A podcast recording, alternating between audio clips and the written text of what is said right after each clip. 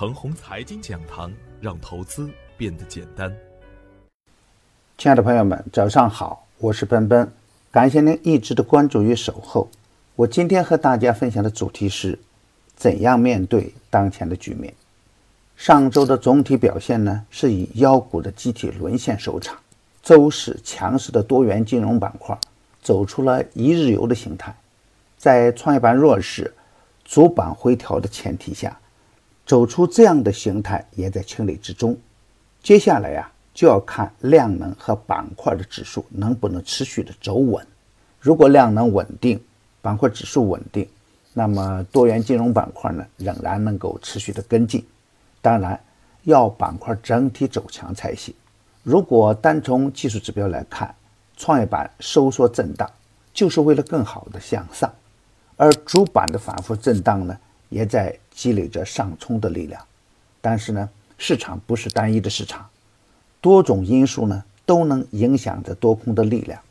美英法三国联手轰炸叙利亚，资本市场的避险情绪较浓，所以啊，市场可能出现的风险呢不得不防。不过也有很多利好的消息影响着市场的发展方向，比如。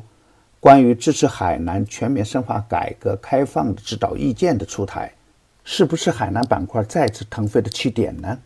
值得我们去关注。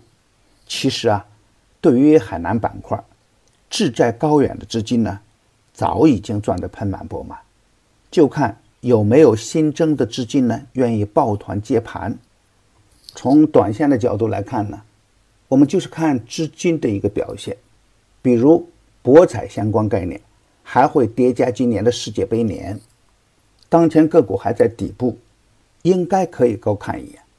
比如宏博股份，如果海南要建理想的自由贸易港，那么周边的北部湾港、广州港也会有一定的关联。前期的市场啊，是一个疯狂的造妖的市场，而上周的市场呢，又是一个疯狂的杀妖的市场。而在上周杀妖的过程中间呢，也有一部分刚起的龙头股呢，也成了猎杀的对象，特别是个别板块的细分龙头股。如果大盘走稳以后啊，错杀的龙头股也有可能走上升的趋势，甚至走得比第一波更强。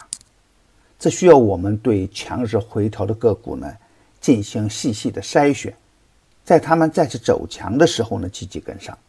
创业板指数啊。大概率还是震荡向上。如果我们不会去选细分的股票，那么代码为幺五九九幺五的创业板 ETF 可以积极跟踪。当然，一定要等创业板指数走强。从中长线的角度来看，在精选个股的时候呢，要注重行业和个股的业绩表现。行业景气度高的板块值得我们积极跟上，比如军工、电子信息、芯片等板块。只能低吸，不能追涨。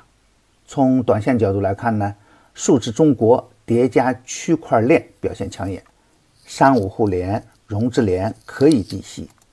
底部刚起的朗玛信息、科融环境也可以低吸。方向不明的时候呢，需要控制好仓位。一旦盘中出现积极的信号，可以大胆的出击，特别是急跌信号出现以后的积极信号。更有积极的意义。牛散选牛股啊，已经推出七期，前七期收获满满，第八期的牛股呢，已经于昨天晚间推出，预期呢又是一个不错的收益。与牛散结缘呢，您将成为下一个牛散。只需关注陈红财经微信公众号，回复“牛散选牛股”即可。送人玫瑰，手有余香。感谢您的点赞与分享，谢谢。